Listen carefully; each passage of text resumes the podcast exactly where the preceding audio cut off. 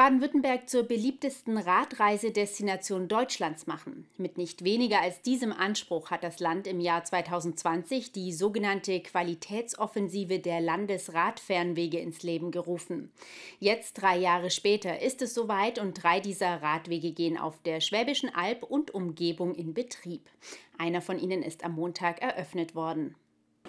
Rund 272 Kilometer Länge und über 2100 Höhenmeter bewältigen die Radfahrer, die den neuen Hohenzollern-Radweg einmal komplett fahren. Seit Montag ist das möglich, denn dort haben Vertreter der Politik und des Verbandes Schwäbische Albtourismus den neuen sogenannten Landesradfernweg mit dem obligatorischen Bandschnitt eröffnet. Der auffällige Titel ist dabei kein Zufall, sondern Teil einer Auszeichnung, die der Weg bereits erhalten hat. Landesradfernwege sind Prädikatswege, sind äh, ausgezeichnete Radwanderwege, äh, die entsprechende Möblierung vorweisen müssen, äh, die äh, Verkehrssicherheiten äh, entsprechen müssen. Und der ADFC ähm, hat seit vielen Jahren eben auch zum Ziel, sich zum Ziel gesetzt, solche Wege auch zu zertifizieren. Und äh, von fünf Sterne hat dieser Weg jetzt in einer ersten Runde vier Sterne erfahren. Die 272 Kilometer müssen übrigens nicht in einem Stück bewältigt werden. Im Gegenteil, der Weg selbst soll das Ziel sein. Es geht nicht darum, nur Menschen aufs Rad zu bringen, das ist ein Aspekt.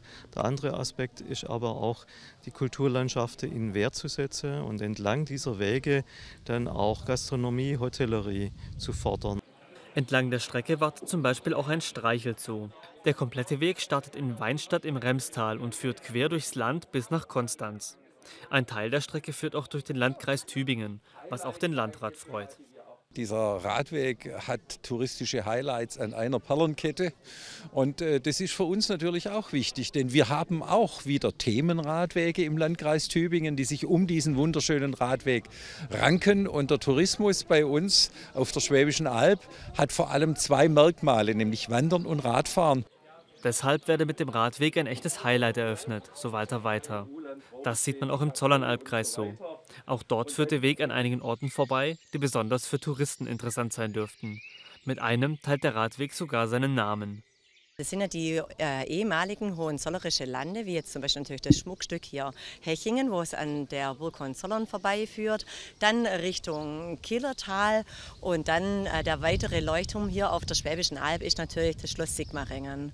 Gerne wären die Beteiligten auch schon einen Teil der Strecke gefahren, was wegen eines angekündigten Gewitters letztlich nicht möglich war.